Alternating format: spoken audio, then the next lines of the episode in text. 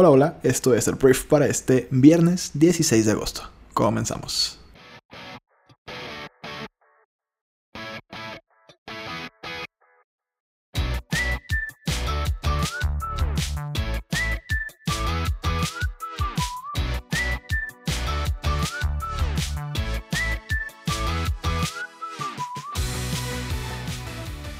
Muy buenos días, Briefers. Yo soy Arturo Salazar, uno de los fundadores de Briefy, y esto es el Brief en este día increíble que es viernes.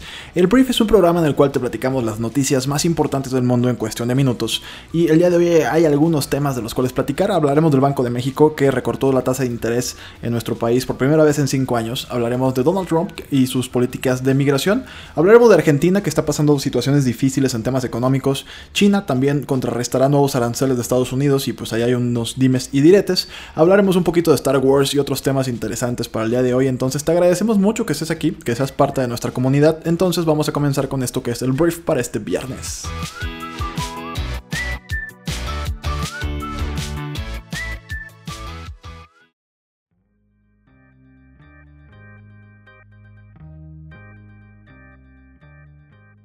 Muy bien, vamos a empezar. Empecemos hablando de México.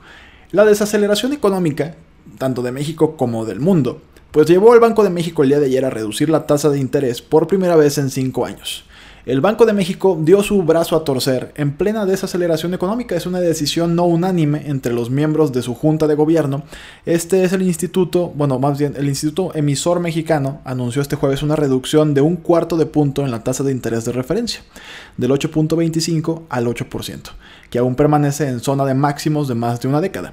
Este es el primer recorte, como lo mencioné anteriormente, en cinco años, un periodo en el que el precio del dinero no ha dejado de aumentar para evitar una escalada inflacionaria, que ya parece bajo control.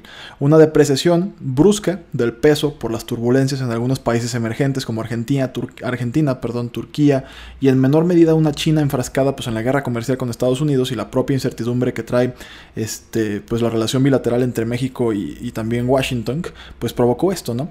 La rebajada de tipos de, interés llega en un momento en el que eh, pues un buen número de bancos centrales como la Reserva Federal estadounidense, también sus pares brasileños, indios, tailandeses, entre otros, pues han optado en las últimas semanas por relajar los tipos para los tipos de interés para relanzar un crecimiento que agoniza. ¿no? La realidad es que hacen falta impulsos para que la economía mexicana levante un poquito más y la negativa del gobierno de Andrés Manuel López Obrador de pues, acometer una reforma tributaria profunda que engrose, haga más grandes las arcas públicas mexicanas y dote a su gobierno de las herramientas fiscales necesarias para afrontar pues, esta, esta disminución de ritmo. ¿no? La vía monetaria es el único estímulo posible para evitar un estancamiento prolongado y bueno, las fuertes turbulencias de las últimas jornadas en las principales bolsas mundiales y la inversión de la curva de tipos en Estados Unidos que ha disparado pues, los temores de recesión. Eso es un problema que estamos teniendo a nivel global. Hay preocupaciones de que Estados Unidos empiece a decrecer su economía. Esto ha sido tal vez el empujón definitivo para el recorte en las tasas de interés que pues ha recibido un voto en contra. ¿no? Andrés Manuel López Obrador ya había pues estado a favor de que esto sucediera, entonces pues de alguna forma le cumplieron el, pues el deseo a Andrés Manuel. Entonces esa es la noticia, un cuarto de punto a 8% está la tasa de interés de referencia en nuestro país y eso pues sí es una manera en la que el dinero cueste menos y eso quiere decir, o sea, ¿qué significa todo esto? Que los créditos van a costar menos, que porque todos las tasas de interés, todas vienen en referencia a esta tasa que te acabo de decir del 8%. Entonces, si baja, lo que haces es que normalmente hay más eh, emisión de crédito en los países, hay más gasto y eso hace que la economía se impulse. Así más o menos funciona esto. Entonces, por lo pronto, pues el Banco de México baja la tasa de interés por primera vez en 5 años y pues veremos si funciona. Esperemos que sí. Nos quedamos en México para hablar un poquito del caso de Rosario Robles, porque el día de ayer la defensa de Rosario Robles dijo que presentará queja contra el juez que la vinculó por razones políticas y personales.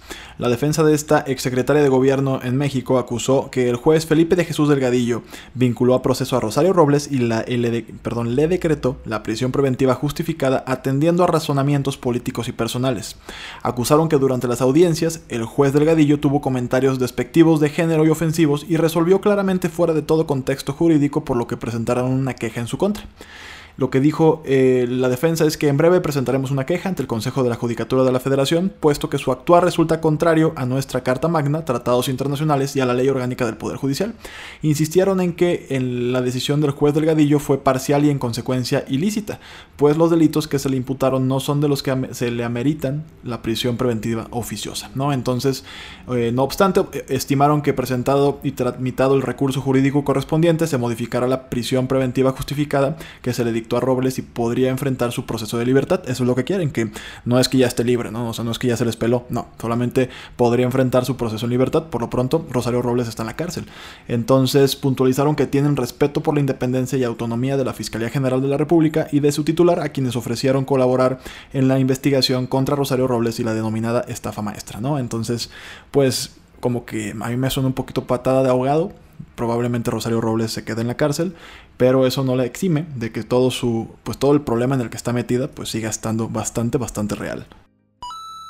Hablemos de la guerra comercial entre Estados Unidos y China porque el día de ayer China prometió contrarrestar los últimos aranceles anunciados por Estados Unidos a las importaciones de sus productos, pero pidió a Washington acercar posiciones para un eventual acuerdo comercial, aunque el presidente Donaldo, Donald Trump anaranjado, este, dijo que cualquier pacto tendría que darse bajo los términos de su país y aquí está el gran problema de este, de este desmadre que Estados Unidos quiere a fuerzas que esté bajo los términos de sus condiciones y es algo que China probablemente jamás vaya a aceptar. El Ministerio de Finanzas de China dijo en un comunicado que los aranceles de Estados Unidos que entrarán en vigor el próximo mes violan el consenso alcanzado por Trump y el mandatario Xi Jinping en una cumbre en junio en Japón para resolver la disputa comercial, que yo no sé por qué le sorprende que Donald Trump no cumpla sus promesas. Lleva, lleva tres años diciéndole mentiras a su país. En un comunicado por separado, la portavoz del Ministerio de Relaciones Exteriores, Hua Junqing, sostuvo que esperamos que Estados Unidos se acerque a la posición de China e implemente el consenso, el consenso perdón, alcanzado por los líderes de ambos países en Osaka. Entonces, pues China espera alcanzar soluciones que sean aceptables para las dos partes y bueno, Estados Unidos quiere como un tema bilateral y que más que nada el otro sienta que perdió, ¿no? Yo de repente siento que es como un tema casi casi viril de Donald Trump, ¿no? Como medio machista de, que te voy a ganar sí o sí, ¿no? O sea, te voy a derrotar, te voy a vencer porque me has estado robando durante años, ¿no? Entonces como que maneja una doble cara en la que de repente en su meeting político dice que China nos está robando y son personas terribles y de repente cuando se juntan dicen que no, los chinos son grandes personas y que vamos a trabajar en conjunto para que esto se solucione pero luego dice otra vez que pues, es bajo mis términos y mis condiciones, entonces está muy cañón. Donaldo, que busca la reelección en, el año 2020 y, e hizo de la economía y su postura de línea dura sobre China pues una parte crucial de su campaña a la Casa Blanca en el año 2016, dijo que pues cualquier acuerdo debe cumplir con las exigencias de Estados Unidos. Entonces es electoral. Todo lo que veamos de aquí a que este güey pierda la elección, esperemos, estoy rezando, este, y eso que yo no rezo mucho, pero esperemos que Donald Trump no se reelija, este, pues todo esto sigue un tema electoral, un tema de generar votos, un tema de generar ruido. Y pues lo está logrando. Una vez más, Donald Trump es el centro de la prensa a nivel global. Entonces, pues esperemos que esta prensa, al final de cuentas, le genere mala fama. Eso es lo único que podemos esperar. Si no, pues habrá una reelección de este güey.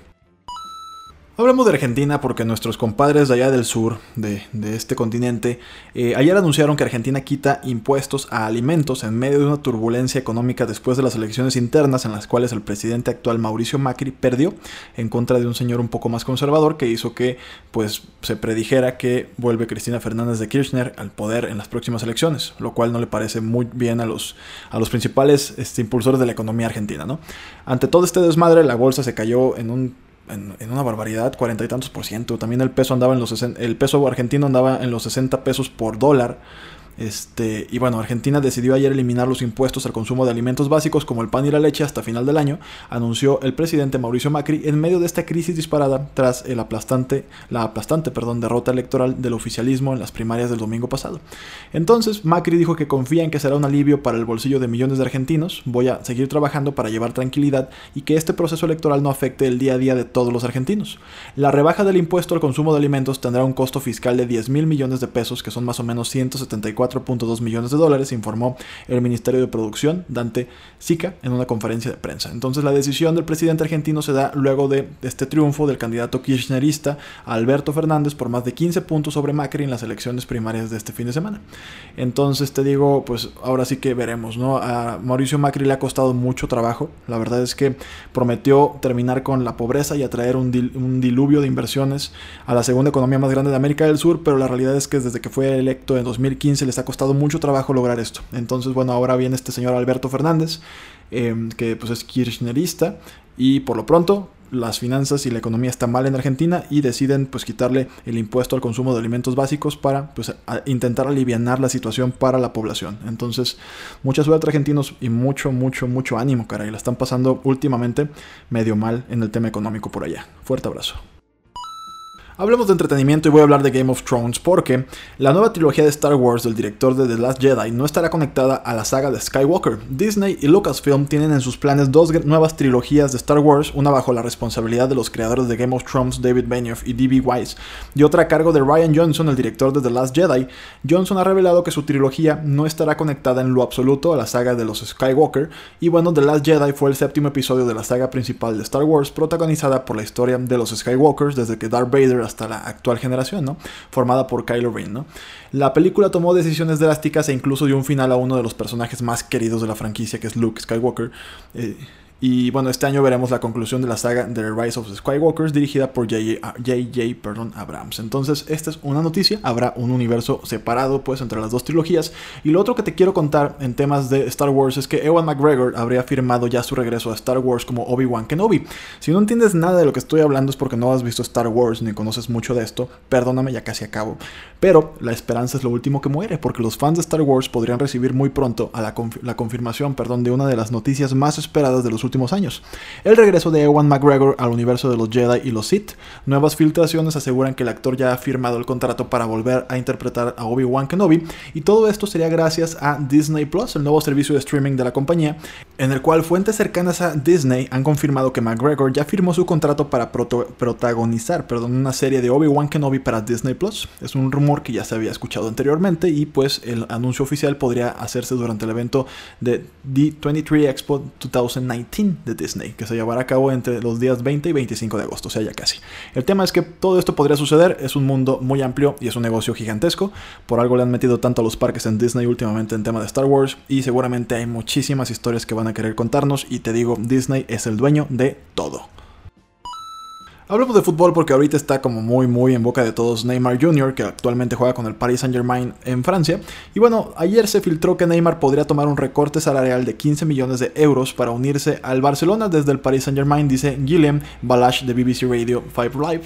Se cree que los gigantes españoles hicieron varias ofertas para pues contratar otra vez a Neymar, incluida una de 100 millones de euros más Philippe Coutinho. Sin embargo, esas ofertas han sido rechazadas por el PSG esperando más dinero. El jugador está feliz de reducir su salario de 38 millones de euros netos a 23 millones de euros netos, dijo este eh, periodista. Es una situación interesante en Barcelona, sienten que tienen que esforzarse mucho para recuperarlo.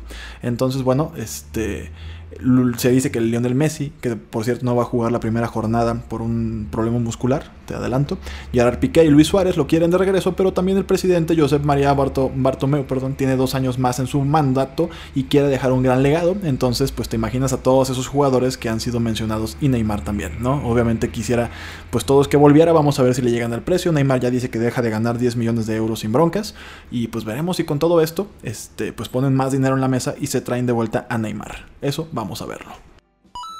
Hablemos de China y su papel o la manera en la que según ellos podrían estar eh, pues eliminando las protestas en Hong Kong. Hemos hablado de cómo los protestantes en Hong Kong durante, pues ya tal vez tenemos tres semanas hablando de esto, de cómo han interrumpido los vuelos en el aeropuerto, de cómo han hecho protestas en las calles. Y bueno, ayer China pues hizo como la amenaza más, más fuerte hasta el momento para los manifestantes pro-democráticos en, en Hong Kong, advirtiendo que tienen suficientes soluciones y suficiente poder para calmar rápidamente los disturbios.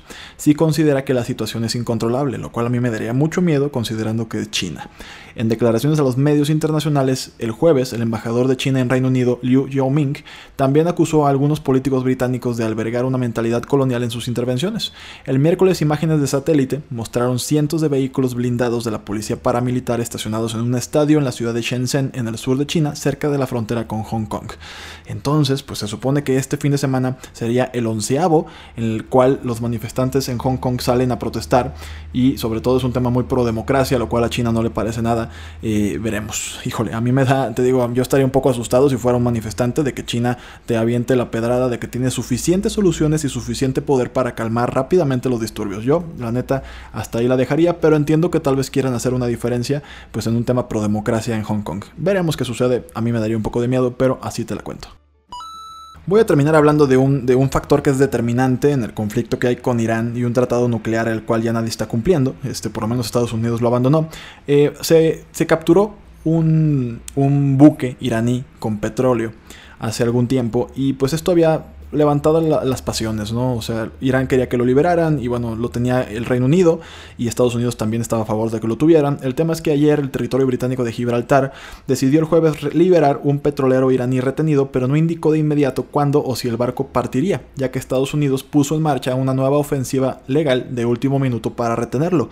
El Grace One fue capturado por la Marina Británica el 4 de julio frente a Gibraltar, acusado de llevar crudo a Siria en violación a sanciones de la Unión Europea. Dos semanas después, la Guardia Revolucionaria de Irán respondió apoderándose del Stena Impero de bandera británica en el estrecho de Hormuz. El ministro principal de Gibraltar, Fabián Picardo, decidió levantar la orden de detención tras recibir garantías formales por escrito de Teherán, o sea Irán, de que el barco no, no descargará sus 2.1 millones de barriles de crudo en Siria. Entonces, a la luz de las garantías que hemos recibido, no quedan motivos razonables para que continúe la detención legal del Grace One para garantizar el cumplimiento de la regulación de sanciones de la Unión Europea. No obstante, funcionarios gibralteños no aclararon si la iniciativa legal estadounidense implicará que deba ampliarse la detención del navío y si esto ocurre, cuánto tiempo durará. Te digo, aquí es un tema ya medio ajedrez, o sea, como que está muy lento este pleito en el que Estados Unidos está presionando Irán económicamente y te digo, este tema de los cargueros eh, de petróleo, eh, pues es todo un desastre porque es una línea, es una ruta comercial muy importante en temas energéticos y eh, la Unión Europea pues ya se estaba empezando a organizar para asegurar el libre tránsito en contra de Irán que estaba como intentando o amagando con empezar a retener barcos como lo hizo con este barco de bandera británica. Entonces te digo, no te voy a ahondar más, simplemente te digo que Irán y Estados Unidos tienen problemas. Estados Unidos quiere que la mayor cantidad de aliados posibles este, en Europa lo apoyen para seguir presionando a Irán y para que puedan salirse pues una vez más con un tratado que los beneficie a sus condiciones. Entonces, esta es la calidad de los Estados Unidos, de las relaciones diplomáticas de Estados Unidos en el mundo. Es la ley del garrote, literalmente. Yo te golpeo, si no reacciones te golpeo más fuerte.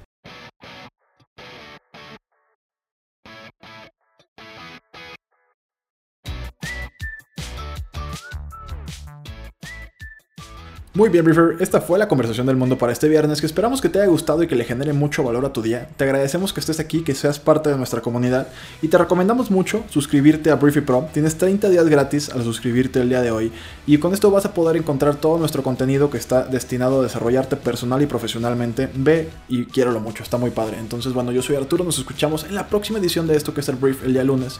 Ten un gran fin de semana, comparte este podcast con tu abuelita y bueno, adiós.